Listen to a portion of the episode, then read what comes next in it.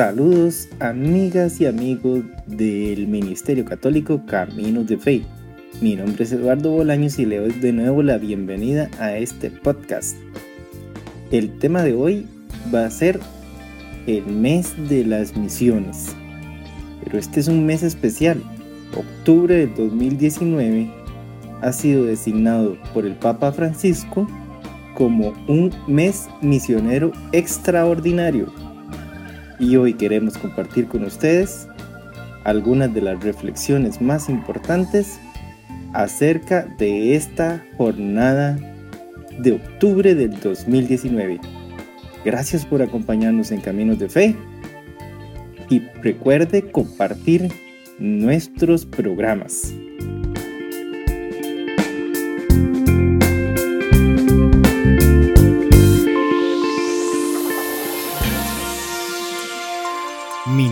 Católico Caminos de Fe. Evangelización digital por todos los medios modernos.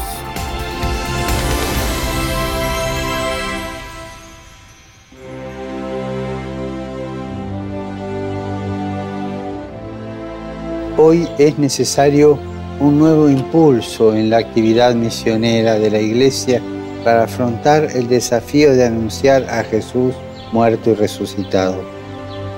Llegar a las periferias, a los ambientes humanos, a los ambientes culturales y religiosos todavía ajenos al Evangelio.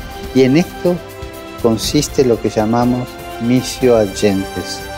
Y recordar que el corazón de la misión de la Iglesia es la oración. Este mes misionero extraordinario, recemos para que el Espíritu Santo suscite una nueva primavera misionera para todos los bautizados y enviados por la Iglesia de Cristo.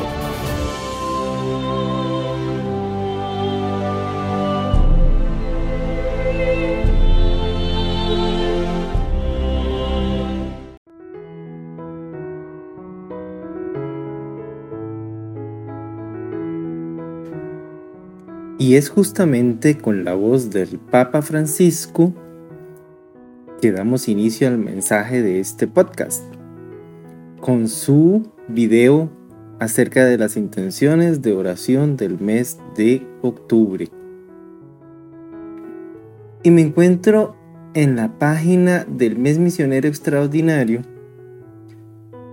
de octubre 2019.va del Vaticano encontramos un pequeño resumencito acerca de esta celebración. Dice, bautizados y enviados, la Iglesia de Cristo en misión en el mundo.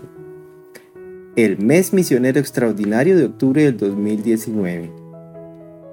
En 2019 se cumplen 100 años de la carta apostólica Maximum Illud del Papa Benedicto XV para celebrar este aniversario, el Papa Francisco ha convocado el mes misionero extraordinario en octubre del 2019. Dice también este sitio web. El lema del mes misionero extraordinario de octubre del 2019 es el siguiente. El Santo Padre ha señalado como lema para el mes misionero extraordinario el tema bautizados y enviados, la Iglesia de Cristo en misión en el mundo despertar la conciencia de la misio agentes y retomar con un nuevo impulso la responsabilidad del anuncio del Evangelio son dos rasgos que unen la solicitud pastoral del Papa Benedicto XV en la Maximum Iliud y la vitalidad misionera expresada por el Papa Francisco en la exhortación, apostólica Evangelii Gaudium. Ahí me disculpan el latín, por favor, porque no es mi fuerte. La salida misionera es el paradigma de toda obra de la iglesia. Y nos dice también cómo vivir el mes misionero extraordinario de octubre de 2019. Cuatro son las dimensiones señaladas por el Papa para vivir con más intensidad el camino de preparación y realización del mes misionero extraordinario de octubre 2019. Número 1 el encuentro personal con Cristo vivo en su iglesia a través de la Eucaristía, la palabra de Dios, la oración personal, y comunitaria. Número 2. el testimonio, los santos, los mártires de la misión, los confesores de la fe, expresión de las iglesias esparcidas por todo el mundo. Número 3. La formación misionera, escritura, catequesis, espiritualidad y teología. Número 4.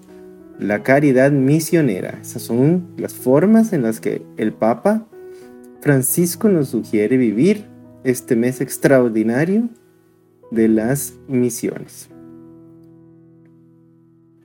Nos menciona también que la Congregación de la Propaganda Fide, nacida en 1622 por la voluntad del Papa Gregorio XV y la Congregación de la Propaganda Fide, tiene a su cargo la promoción, coordinación y dirección de la obra de evangelización de los pueblos y de la cooperación misionera de la Iglesia. El Santo Papa Pablo VI en 1967, confirmando la validez de su servicio apostólico, otorgó a Propaganda Fide la nueva denominación de congregación para la evangelización de los pueblos. La eficacia concreta de la fe cristiana a través de la caridad convierte a todos los bautizados en responsables de respaldar y ayudar al Papa en su misión como pastor universal. También nos habla un parrafito de las obras misionales pontificias la oración, el sacrificio personal, las vocaciones misioneras y la ayuda material siguen representando el compromiso multisecular de las obras misionales pontificias nacidas en los siglos XIX y XX, de la ansia misionera de laicos y sacerdotes, juntas, la Congregación para la Evangelización de los Pueblos y las obras misioneras pontificias están redefiniendo el esfuerzo de recaudar y distribuir las ayudas materiales a la luz de la misión, de la formación que ésta requiere para que la conciencia, el conocimiento y la responsabilidad misionera vuelvan a ser parte de la vida ordinaria de todo el pueblo santo de Dios. Eso lo dijo el Papa Francisco a los directores nacionales de las obras misioneras pontificias el primero de junio del 2018. Y de verdad que vale la pena darse una vueltita por esta página eh, October 2019.va. Vienen testimonios, viene multimedia, vienen noticias, habla de la jornada misionera mundial, viene en inglés, en italiano y en español. Y justamente este martes primero de octubre, el Papa Francisco pronunció en la Basílica de San Pedro pues su homilía con ocasión del inicio del mes misionero extraordinario que también coincide en la memoria de Santa Teresa y Niño Jesús, que es la patrona de las misiones. Entonces vamos a escuchar esa homilía que les traemos a ustedes en la voz de mi papá Álvaro Bolaños Álvarez. Escuchemos. Usted está escuchando su programa católico Caminos de Fe.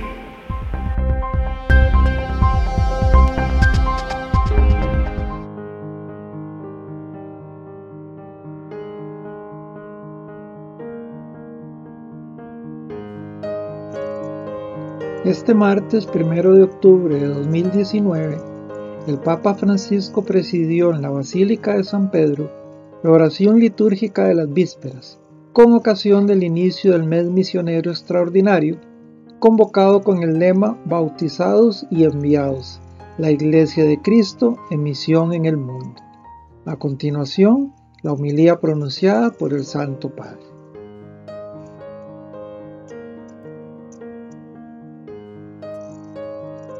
En la parábola que hemos escuchado, el Señor se presenta como un hombre que, antes de partir, llama a sus siervos para encargarles sus bienes. Dios nos ha confiado sus bienes más grandes, nuestra vida, la de los demás, a cada uno muchos dones distintos. Y estos dones, estos talentos, no representan algo para guardar en una caja fuerte, sino una llamada, el Señor nos llama a hacer fructificar los talentos con audacia y creatividad. Dios no nos preguntará si hemos conservado sabulosamente la vida y la fe, sino si la hemos puesto en juego, arriesgando, quizás perdiendo el prestigio. Este mes misionero extraordinario quiere ser una sacudida que nos impulse a ser activos en el bien, no notarios de la fe y guardianes de la gracia, sino misioneros. Pero ¿cómo se hace para ser misioneros? Viviendo como testigos, testimoniando con nuestra vida que conocemos a Jesús. Testigo es la palabra clave, una palabra que tiene la misma raíz de significado que mártir. Y los mártires son los primeros testigos de la fe, no con palabras, sino con la vida. Saben que la fe no es propaganda o proselitismo, es un respetuoso don de vida. Viven transmitiendo paz y alegría, amando a todos, inclusive a los enemigos, por amor a Jesús. Nosotros que hemos descubierto que somos hijos del Padre Celestial, ¿cómo podemos callar la alegría de ser amados, la certeza de ser siempre valiosos a los ojos de Dios? Es el anuncio que tanta gente espera, y esa es nuestra responsabilidad. Preguntémonos en este mes, ¿cómo es mi testimonio? Al final de la parábola el Señor llama bueno y fiel al que ha sido emprendedor, en cambio malvado y holgazán al siervo que ha estado a la defensiva. ¿Por qué Dios es tan severo con el siervo que tuvo miedo? ¿Qué mal ha hecho? Su mal es no haber hecho el bien, ha pecado de omisión. Y este puede ser el pecado de toda una vida, porque la hemos recibido no para enterrarla, sino para ponerla en juego, no para conservarla, sino para darla. Quien está con Jesús sabe que se tiene lo que se da, se posee lo que se entrega, y el secreto para poseer la vida es entregarla. Vivir de omisiones es renegar de nuestra vocación. La omisión es contraria a la misión. Pecamos de omisión, es decir, contra la misión, cuando, en vez de transmitir la alegría, nos cerramos en un triste victimismo pensando que ninguno nos ama y nos comprende. Pecamos contra la misión cuando cedemos a la resignación. No puedo, no soy capaz, pero ¿cómo? Dios te ha dado unos talentos y tú te crees tan pobre que no puedes enriquecer a nadie. Pecamos contra la misión cuando, quejumbrosos, seguimos diciendo que todo va mal en el mundo y en la iglesia. Y pecamos contra la misión cuando vivimos la vida como un peso y no como un don cuando en el centro estamos nosotros con nuestros problemas y no nuestros hermanos y hermanas que esperan ser amados. Dios ama al que da con alegría. Ama una iglesia en salida. Si no está en salida, no es iglesia. Una iglesia en salida, misionera, es una iglesia que no pierde el tiempo en llorar por las cosas que no funcionan, por los fieles que ya no tiene, por los valores de antaño que ya no están. Una iglesia que no busca oasis protegidos para estar tranquila, sino que solo desea ser sal de la tierra y fermento para el mundo. Sabe que esta es su fuerza, la misma de Jesús, no la relevancia social o institucional, sino el amor humilde y gratuito. Hoy entramos en el octubre misionero acompañados por tres siervos que han dado mucho fruto. Nos muestra el camino Santa Teresa del Niño Jesús que hizo de la oración el combustible de la acción misionera en el mundo. Este es también el mes del Rosario. ¿Cuánto rezamos por la propagación del Evangelio para convertirnos de la omisión a la misión? Luego está San Francisco Javier, quizás después de San Pablo el más grande misionero de la historia. También él nos remueve. Salimos de nuestros caparazones ¿Somos capaces de dejar nuestras comodidades por el Evangelio? Y está la venerable Paulina Haricot, una trabajadora que sostuvo las misiones con su labor cotidiana, con el dinero que aportaba de su salario. Estuvo en los inicios de las obras misionales pontificias. Y nosotros, ¿hacemos que cada día sea un don para superar la fractura entre el Evangelio y la vida? Por favor, no vivamos una fe de sacristía. Nos acompañan una religiosa, un sacerdote y una laica. Nos dicen que nadie está excluido de la visión de la iglesia. Sí, en este mes el Señor te llama también a ti. Te llama a ti, padre y madre de familia. A ti, joven que sueñas cosas grandes. A ti, que trabajas en una fábrica, en un negocio, en un banco, en un restaurante. A ti, que estás sin trabajo, a ti que estás en la cama de un hospital. El Señor te pide que te entregues allí donde estás, así como estás, con quien está a tu lado. Que no vivas pasivamente la vida, sino que la entregues. Que no te compadezcas de ti mismo, sino que te dejes interpelar por las lágrimas del que sufre. Ánimo, el Señor espera mucho de ti. Espera también que alguien tenga la valentía de partir, de ir allí donde se necesita más esperanza y dignidad. Allentes, allí donde tanta gente vive todavía sin la alegría del Evangelio. Ve, el Señor no te dejará solo, dando testimonio.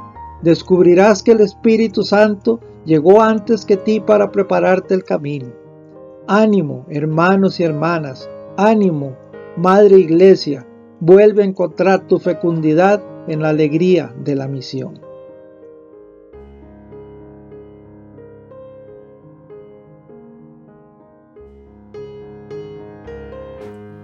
Bueno, con ese importantísimo mensaje del Papa Francisco acerca de las misiones y de nuestro papel como cristianos católicos, la Iglesia Católica Misionera, este, queremos presentarles un poquito, hablarles un poquito acerca de Santa Teresita, Santa Teresita del Niño Jesús, que la considerada doctora de la iglesia y patrona de las misiones. Y me encontré aquí en una página que se llama corazones.org, que tiene la vida de varios santos.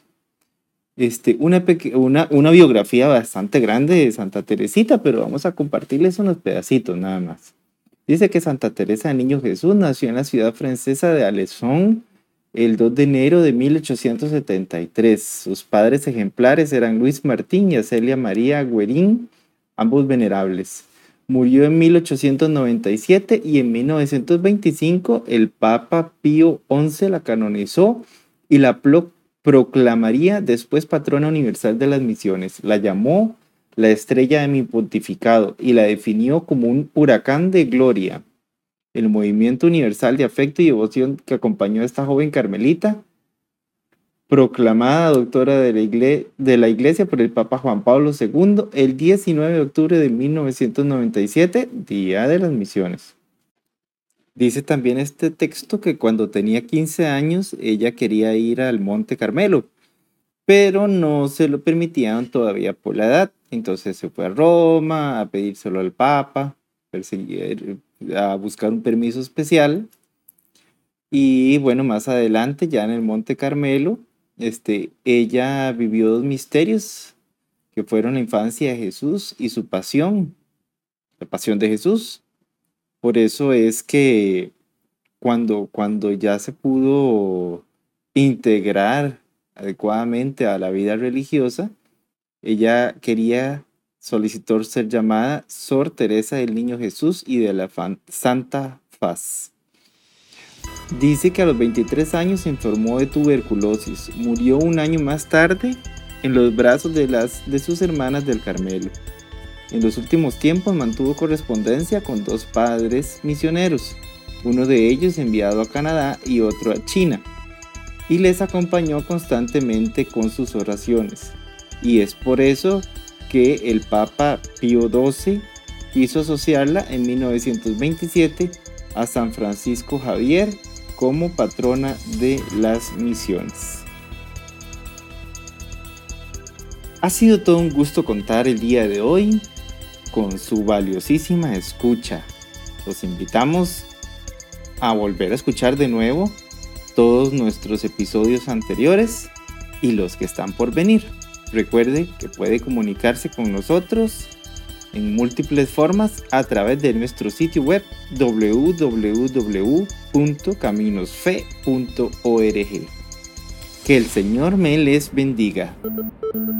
Búsquenos en nuestro sitio web caminosfe.org y síganos en nuestras redes sociales, Facebook, Twitter y YouTube como Caminos de Fe.